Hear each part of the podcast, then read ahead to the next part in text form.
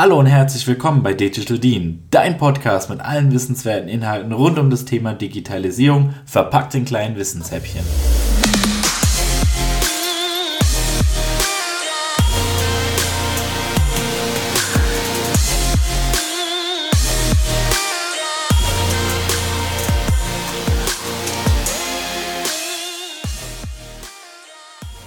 Hallo und herzlich willkommen zu einer neuen Folge von Digital Dean. Heute dürfen wir wieder einen besonderen Gast bei uns in der Episode begrüßen, nämlich den Head of Digital Asset and Currency Strategy der Deutschen Bank, Alexander Bechtel. Hallo Alexander und herzlich willkommen. Ja, hallo in die Runde. Herzlichen Dank für die Einladung. Freut mich, dass ich da sein darf heute. Ja, und wir sprechen mit Alexander heute über ein brandaktuelles und hochspannendes Thema. Digitale Währungen, digitales Geld der Zentralbanken, sogenannte CDBCs, der digitale Euro und was das alles für Auswirkungen hat. Programmierbares Geld, passen die beiden Begriffe überhaupt zusammen? Und wenn ja, was ist dann der digitale Euro? Also viele spannende Fragen und an sich sehr komplexe Inhalte, wovon wir uns auch viele spannende Insights von dir heute erhoffen, Alexander. Und du bist ja nicht erst seit letzter Zeit ein sehr gern gesehener Gast in verschiedenen Formaten und hast auch mit Bitcoin, Fiat und Rock'n'Roll deinen eigenen Podcast. Und bevor wir starten, würde ich sagen, vielleicht kannst du dich für die paar wenigen Menschen da draußen, die dich noch nicht kennen, einmal kurz vorstellen. Ich, also ich glaube, ganz so schlimm ist es noch nicht, dass es kaum Leute gibt, die mich, die mich nicht kennen. Ich denke, das sind noch einige, deswegen äh, stelle ich mich gerne kurz vor. genau, also vielleicht fange ich direkt mit dem Podcast an, den du gerade erwähnt hast. Das mache ich jetzt seit Mitte 2019, war ziemlich genau mit dem Libra White Paper damals, diese von Facebook initiierte Stablecoin, habe ich auch meinen Podcast begonnen. Das läuft jetzt seit ja ziemlich genau zwei Jahren. Und da geht es eher um digitale Währungen und ähm, unser aktuelles Geldsystem. Ähm, das ist ein, ein Hobby von mir, das auch ganz gut mit dem zusammenpasst, wo ich herkomme. Ich habe äh, an der Uni St. Gallen studiert und auch promoviert im Bereich Geldtheorie, Geldpolitik. Also ich bin so der klassische Ökonom und habe mich dann jetzt so, es war so 2016, 17, immer mehr in diese Richtung digitale Währungen bewegt, weil für den Geldtheoretiker ist es natürlich irgendwie so, dass wie Ostern und Weihnachten zusammen was gerade passiert, dass da sich eigentlich unser komplettes Geldsystem einmal ähm, neu erfindet in den letzten Jahren oder ja aktuell, wir sind mittendrin. Und deswegen hat mich das fasziniert. Und ich hatte eigentlich ganz lange Zeit vor, an der Uni zu bleiben. Also alles, was ich gemacht habe an der Uni, war darauf ausgelegt, irgendwie Assistenzprof und dann irgendwann hoffentlich mal Professor zu werden. Ich bin dann auch nach Stanford gegangen eine Zeit lang, um da zu forschen, um irgendwie hier da mich noch irgendwie zu platzieren am akademischen Jobmarkt. Aber dann kurz vor Schluss hatte ich dann trotzdem das Gefühl, dass es äh, etwas schneller geht und ich mehr ja, Impact haben kann, wenn ich zurück in die Industrie gehe und bin deswegen zur Deutschen Bank gegangen und ähm, ja, wie du sagst, bin ich da jetzt in der Strategie verantwortlich für die Themen digitale Währungen, digitale Assets und versuche dann ja hier aus einer Großbank heraus mehr oder weniger dieses Thema im, im Bankenbereich äh, zu treiben. Ja, vielen Dank, Alex, für die Einführung. Ähm, ich freue mich auf jeden Fall sehr, dass du heute mit dabei bist. Das Thema an sich ist ja super interessant und auch sehr komplex und vielschichtig. Und dafür ist ja dein Podcast in jedem Fall sehr informativ und unterhaltsam. Also an alle Zuhörer und Zuhörerinnen da draußen, hört in jedem Fall mal gerne rein. Ich verlinke euch zum Schluss auch entsprechend den Link in die Show Notes. Und ja, Alex, vielleicht kannst du uns zum Start doch einmal erklären, was es denn eigentlich mit CDBC auf sich hat, das ganze Thema Tokenisierung, Assets oder generell überhaupt auch Tokens. Ähm, ich glaube, da ist es zum Start ganz gut, mal einen Überblick zu bekommen.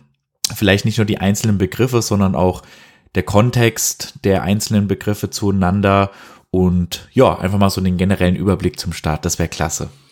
Okay, das ist gleich, gleich die Hammerfrage zum Einstieg. Also, da könnte ich jetzt auch eine Stunde drüber reden, aber ich versuche es mal möglichst kurz zu machen und euch irgendwie einen Überblick zu geben. Also ganz generell, ich fange mal nicht mit, mit CBDC an. Also CBDC, Central Bank Digital Currency, ähm, ist auf jeden Fall ein heißes Thema. Wenn wir aber vielleicht noch mal sogar einen Schritt zurückgehen und uns generell über das Thema Tokenisierung Gedanken machen, weil das ist so das, womit äh, vieles begonnen hat. Äh, und Tokenisierung hängt dann auch immer ganz eng mit dem Thema Blockchain zusammen. Und die Idee ist hier, dass ich mehr oder weniger Geld aber auch andere Dinge, also Assets, im, im Endeffekt alles, alle Assets, das kann eine Aktie sein, das kann ein, ein Bond sein, ein anderes Wertpapier, das kann eine Immobilie sein, das kann äh, Kunst sein. Diese Assets und dieses Geld nehme ich aus der klassischen ja, Custody und aus den klassischen Accounts heraus und repräsentiere sie als ein Token auf einer Blockchain. Das ist im Endeffekt das, was wir generell Tokenisierung nennen. Tokenisierung wird oft im Zusammenhang mit Assets benutzt, aber mit dem Geld mache ich eigentlich genau dasselbe. Und das ist so die Uridee hinter Blockchain und Tokenisierung. Ich bringe also verschiedene Dinge auf eine neue Infrastruktur. Die nennt sich dann Blockchain oder Distributed Ledger Technologie. Und plötzlich ist es so, dass ein Geld oder eine Immobilie oder eine Aktie ein Token ist und von der technischen Seite her ist es völlig egal, ob dieser Token, ob hinter diesem Token jetzt Geld steht, eine Immobilie oder ein, ein Wertpapier. Und das Coole ist dann, wenn ich das gemacht habe und habe diese neue Infrastruktur, dann kann ich diese Dinge extrem effizient gegeneinander tauschen. Und was wir heute eben sehen, ist, dass immer mehr Assets tokenisiert werden. Das heißt, es gibt schon tokenisierte Bonds, es gibt schon tokenisierte Immobilien, es gibt jetzt non-fungible Tokens, habt ihr gehört, es gibt tokenisierte Kunst. Und jetzt ist die Frage, ja verdammt, ich brauche auch irgendwie das Geld. Ja, weil sonst kann ich dieses Asset nicht handeln. Sonst habe ich immer nur die Asset-Seite, aber nie die Geldseite. Und dann sehen wir eben in diesem Thema, irgendwas muss ich an dem Geld verändern, damit ich das in dieser Blockchain-Umgebung zur Verfügung stellen kann. Und das ist jetzt dieses Thema, wie tokenisiere ich Geld?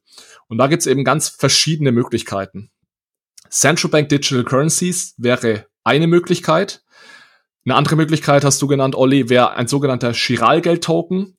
Da würden wir dann also das Chiralgeld tokenisieren anstatt das Zentralbankgeld. Ich kann gleich noch was dazu sagen, was da der Unterschied ist. Stablecoins wären da eine Möglichkeit, das Ganze zu machen. Und Triggerlösung hast du auch genannt, wäre eine, die eine vierte Möglichkeit, das zu machen. Bei all diesen Dingen geht's aber immer darum zu sagen, wie kann ich, wie kann ich mehr oder weniger die Cash-Seite, die Geldseite auf die, auf die Blockchain bringen, damit ich dort eben auch tokenisierte Dinge äh, handeln kann. Das ist so der ganz grobe Überblick. Und jetzt kann man natürlich ganz differenzieren und sagen, gerade beim Thema CBDC geht es da wirklich äh, um, um dieses Blockchain und tokenisiertes Geld? Hat eine CBDC vielleicht noch andere Anwendungsfälle? Chiralgeld-Token, was ist eigentlich der Unterschied zwischen Chiralgeld und Zentralbankgeld? Also müsst ihr mir jetzt mal ein bisschen sagen, in welche Richtung wir da, wir da gehen wollen, ähm, weil wie gesagt, also wir können da eine ganze Stunde nur über diese erste Frage reden. Ja, Alex, vielen Dank für den ersten Überblick. Vielleicht jetzt nochmal eine Frage, um auch den Wissensstand von unserem Publikum entsprechend ähm, abholen zu können. Du hast ja von Tokenisierung gesprochen und auch CDBC entsprechend erklärt. Lass mich das gerne nochmal einmal zusammenfassen. Im Grunde geht es doch darum, dass das Geld, das wir heute haben, egal wie wir es jetzt nennen, ob es jetzt CDBC oder Chiralgeld, entsprechend zu tokenisieren organisieren. Also so gesehen, dass es leichter transportier- und handelbar ist. Also im Prinzip digital. Hm, bis heute haben wir ja meinem Verständnis nach im Zahlungsverkehr primär digitalisierte Verfahren und so keine richtigen reinen Digitalmechanismen. Ähm, ist das die richtige Annahme? Und vielleicht auch nochmal die Frage gestellt, wie sieht es denn eigentlich außerhalb von Deutschland aus? Also wie positionieren sich die EU, China und oder USA hierzu? Also gibt es da gegebenenfalls auch Initiativen? Ja, also dieses Thema, was ist Tokenisierung genau und was bedeutet Tokenisierung bei Geld, das ist auf jeden Fall sehr wichtig. Und ich nutze da immer diese englischen Begriffe Digitalization und Digitization als Aufhänger für, für eine Erklärung. Im Deutschen haben wir da nur einen Begriff, Digitalisierung, aber dadurch, dass es im Englischen zwei Begriffe gibt, lässt sich das, finde ich, immer ganz gut darstellen. Und ich fange meistens immer so an, dass ich sage, vor zwei bis 300 Jahren war es ja so, wenn man da eine Zahlung getätigt hat, da saß jemand in der Bank mit einem Kassenbuch, mit dem physischen Kassenbuch und hat da mit Stift und Papier also die Zahlungen eingetragen. Was wir dann jetzt im letzten Jahrhundert gemacht haben, war, wir haben diesen Zahlungsvorgang, diesen Vorgang einer Zahlung, diesen Prozess, den haben wir digitalisiert. Und das nennt man im Englischen Digitalization. Das heißt, heute gibt es eben kein physisches Kassenbuch mehr und da wird nicht mehr mit Stift und Papier diese Zahlungen festgehalten, sondern das alles automatisiert eben in Einsen und Nullen umgewandelt. Das heißt, wenn ich heute eine Zahlung mache, sende ich meiner Bank eine Nachricht. Ich muss mich meiner Bank gegenüber ausweisen und die Bank schickt dann ja kein Geld hin und her, sondern die Bank schickt im Endeffekt eine Textnachricht hin und her. Und dann habe ich eben zwei Bilanzen, meine Bank und die Empfängerbank, und die werden aktualisiert. So funktionieren ja Zahlungen heute. Und das sind mehr oder weniger digitalized äh, Money, könnte man sagen. So, und jetzt haben wir den letzten Schritt und den beobachten wir gerade. Und das wäre dann im Endeffekt digitized Money oder tokenisiertes Geld. Und da ist es nämlich so, dass ich das Geld aus dem Account herausnehme und als Token auf einer Blockchain repräsentiere. Und dann kann man jetzt wirklich sagen, im übertragenen Sinne natürlich, ich habe jetzt das Geld und das ist eine Art digitales Gut, das auf der Blockchain lebt. Und wenn ich jetzt etwas hin und her schicke, ist das keine Textnachricht, sondern es ist das Geld selbst, das ich hin und her schicke. Und das Besondere ist jetzt, dass ich dieses Geld plötzlich übergeben kann, ohne dass ich einen Intermediär brauche. Also gerade eben hat mir noch die Bank, die da mal dazwischen steht, die Textnachrichten hin und her schickt. Heute kann ich dir, Olli, zum Beispiel einfach mein digitales Geld überreichen, peer-to-peer -peer als Token.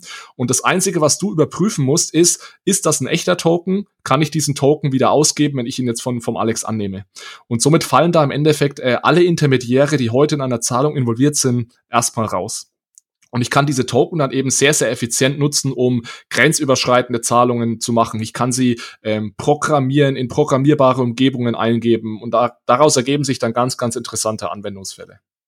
Ja, sehr cool. Das ist auf jeden Fall sehr verständlich und vor allem auch nachvollziehbar. Und wir hatten ja schon gerade nach Europa beziehungsweise der Nachfrage von Seiten der EU gefragt. Ähm, was bedeutet das denn eigentlich gerade?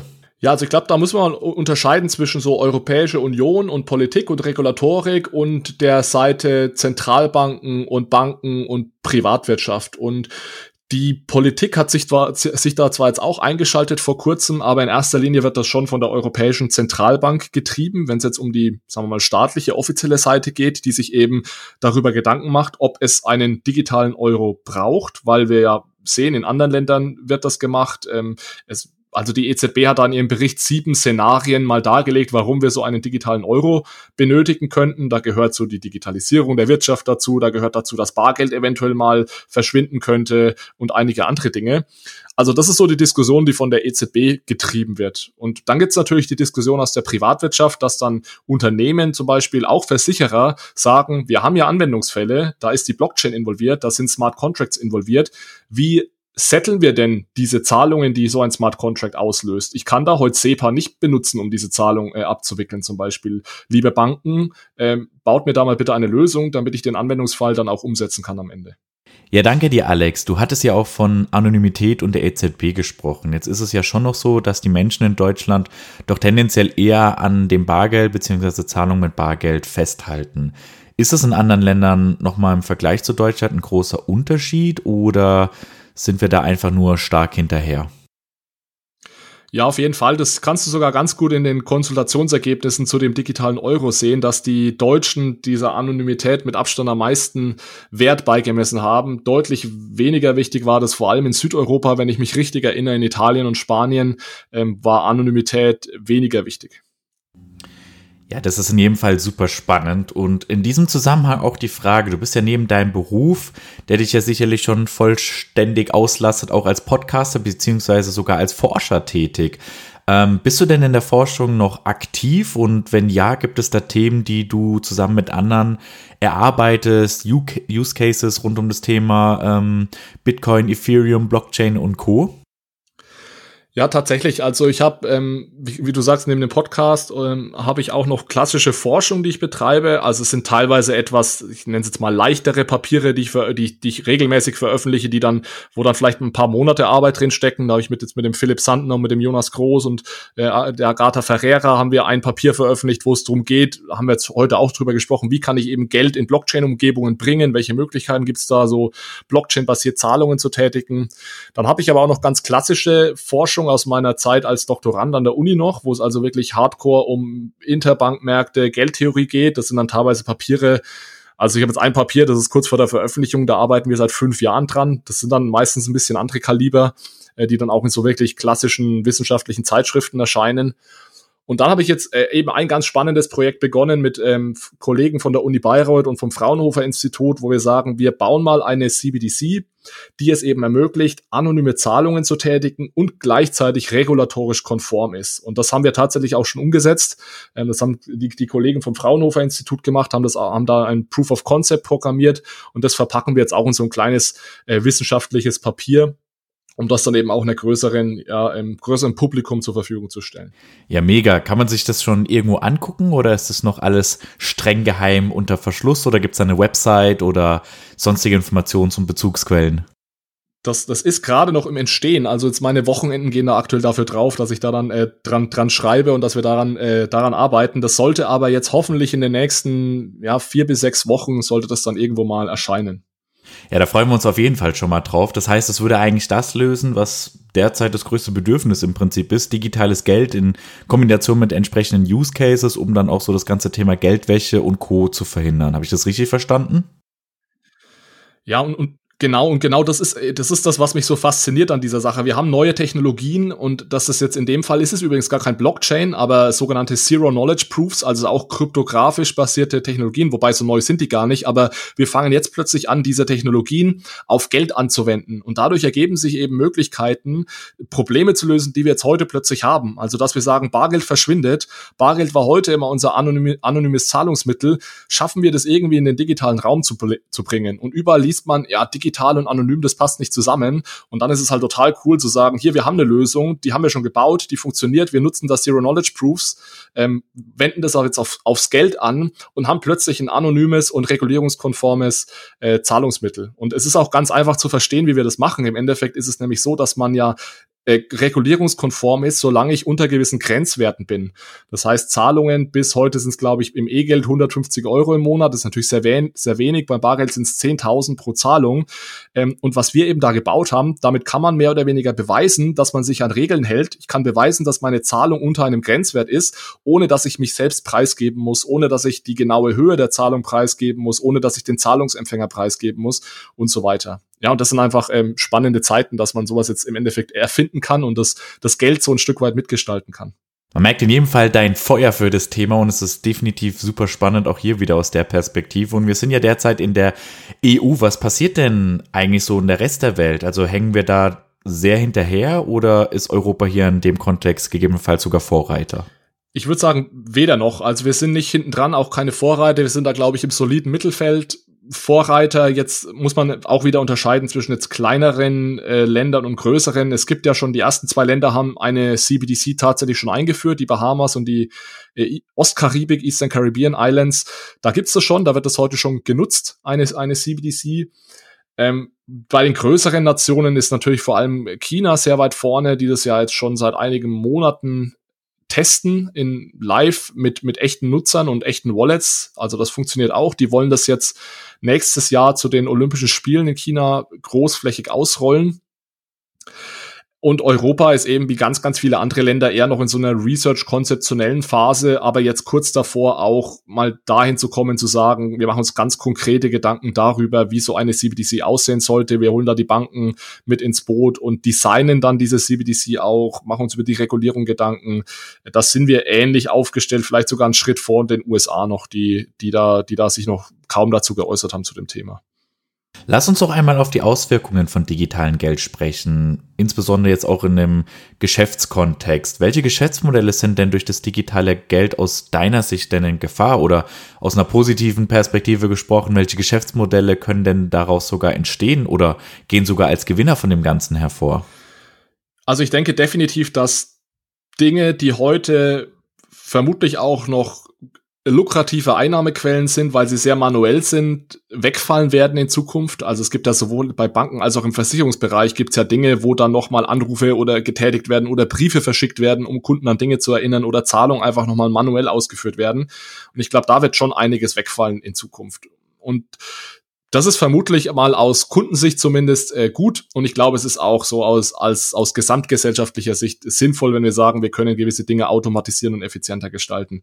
Und Banken und Versicherungen müssen sich einfach überlegen, was ergeben sich denn für neue Möglichkeiten durch diese Technologie? Also lasst doch die alten Dinge wegfallen. Das ist vielleicht eine Challenge, aber lasst uns doch auch auf die Opportunities konzentrieren, auf die Möglichkeiten, die sich uns daraus ergeben. Und da ist es eben ganz klar, jetzt das Geschäftsmodell, wer programmiert denn diesen ähm, Vertrag, der dann die Zahlung aus, auslöst, wenn in Nordbrandenburg der Niederschlag fällt? Wer verwaltet äh, diesen, diesen Smart Contract? Wer wer steckt denn denn auf die Blockchain? Ähm, wer überwacht denn das Ganze? Was man immer braucht, und das ist, glaube ich, ganz wichtig, und da darf man auch die Bitcoin-Welt nicht mit der generellen Blockchain-Welt oder Distributed Ledger-Technologie-Welt durcheinander bringen. Bitcoin ist ja immer das Mantra, ich bin komplett dezentral und habe komplett keine Intermediäre mehr. Das stimmt nicht ganz für die, sagen wir mal, weitere DLT- und Blockchain-Welt. Weil bei dieser weiteren DLT- und Blockchain-Welt geht es ja immer darum, dass ich irgendwie die echte Welt, in dem Fall jetzt der Niederschlag in Brandenburg, mit der Blockchain verknüpfe. Und sobald ich das mache, brauche ich immer in irgendeiner Art und Weise eine Trusted Third Party, eine Vertrauenspartei, ein äh, Oracle wird das dann teilweise auch genannt, äh, wie, oder einen Intermediär ganz allgemein. Das heißt, ich komme da nicht komplett ohne Intermediäre aus. Aber die Intermediäre übernehmen andere Aufgaben. Und vielleicht um noch ein konkretes Beispiel zu machen, jetzt mal aus Bankensicht, das gilt sogar für Bitcoin. Banken könnten zum Beispiel in Zukunft, ähnlich wie sie das heute fürs normale Geld machen, mal als Custody für Tokens zur Verfügung stehen. Das heißt, ich kann dann eben meine Bitcoin-Token, meine äh, Immobilien-Token und meine tokenisierte Kunst bei der Bank lagern, damit ich das nicht selbst verwahren muss, sondern dass ich da halt hier meinen Finanzintermediär und meine Trusted Third Party habe, die sich äh, um die Verwahrung meiner, meiner Wertgegenstände kümmert.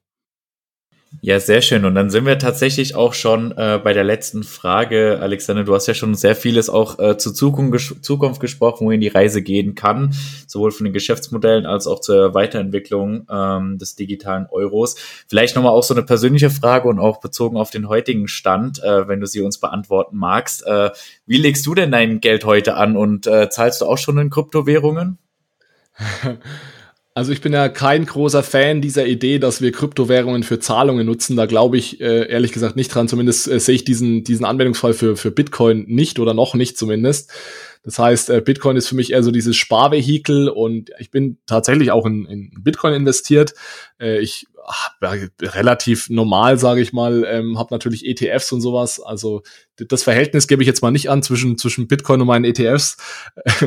Ähm, und zahlen tue ich äh, meistens ehrlich gesagt mit der mit meiner mit meiner Bankkarte hier oder mit dem Handy äh, in der Schweiz ähm, kontaktlos. Also das geht für mich am am einfachsten. Ich habe jetzt keine irgendwie intelligente Apple Watch, die das für mich machen würde, aber Karte aus dem Geldbeutel raus, kurz an das Zahlungsterminal halten, ist für mich aktuell äh, am bequemsten.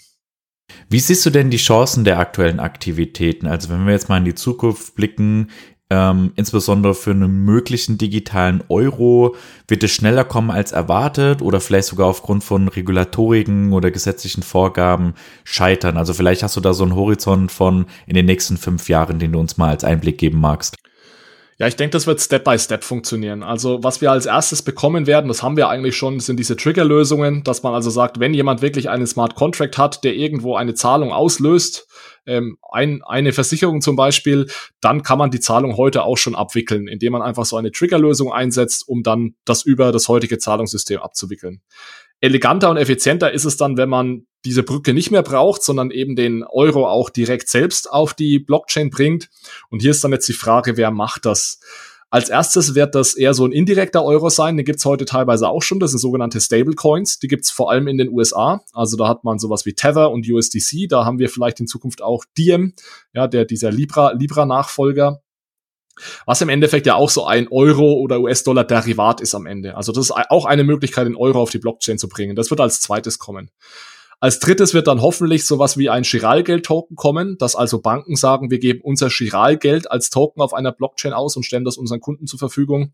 Und als allerletztes, und da weiß ich ehrlich gesagt gar nicht, ob fünf Jahre reichen, wird dann die, in Europa zumindest, wird dann die digitale Zentralbankwährung kommen. Da rechne ich also ehrlich gesagt nicht vor 2026 damit und ich rechne auch ehrlich gesagt nicht damit, dass das äh, irgendwie ein Blockchain-basiertes Zahlungsmodell sein wird, sondern ich glaube, das sind einfach, das ist ein ganz normales Konto bei der Zentralbank, ähm, aber wird relativ ähm, ja simpel gehalten, glaube ich. Ja, das sind doch perfekte Visionen und Zukunftsbilder, die wir uns da wünschen. Ja, Alexander, ganz lieben Dank für die vielen spannenden Insights zum heutigen Thema. Also ich persönlich habe total viel mitgenommen, äh, überhaupt was ein Verständnis für äh, eine digitale Zentralbankwährung angeht und vor allem auch welche Potenziale es besitzt. Ich glaube, die Reise, äh, wohin es gehen kann, äh, hast du uns heute sehr, sehr schön äh, anschaulich dargestellt und vor allem auch die Potenziale der Technologien, ähm, die man daraus nutzen kann und überhaupt die Probleme, die daraus gelöst werden kann. Und ja, vielleicht zum Abschluss für alle die, die mehr zum Thema digitalen Euro, CDBC und Co. wissen wollen und vielleicht auch äh, mit denen in Austausch treten möchten. Wo und auf welchen Kanälen findet man dich denn am besten? Ich bin auf LinkedIn eigentlich ganz gut erreichbar und Twitter, also LinkedIn einfach nach meinem Namen suchen oder was, was vielleicht am aller einfachsten ist, einfach meinen Namen mal googeln. Ich habe auch eine Webseite, da sind dann auch alle Social Media ähm, Kanäle äh, verlinkt und ja, mich gerne anschreiben, entweder über meine Website, das klappt ganz gut, oder auch gerne über LinkedIn. Perfekt, das packen wir natürlich in die Show Notes und äh, ganz wichtig auch deinen äh, Podcast-Zugang äh, werden wir auch gleich äh, mit verlinken, damit man da auch gleich reinhören kann. Ja, vielen Dank an dich für die wirklich klasse Insights. Vielen Dank auch an alle Zuhörer. Seid gespannt auf die nächsten Folgen und wie immer, macht's gut und bis zum nächsten Mal. Dankeschön.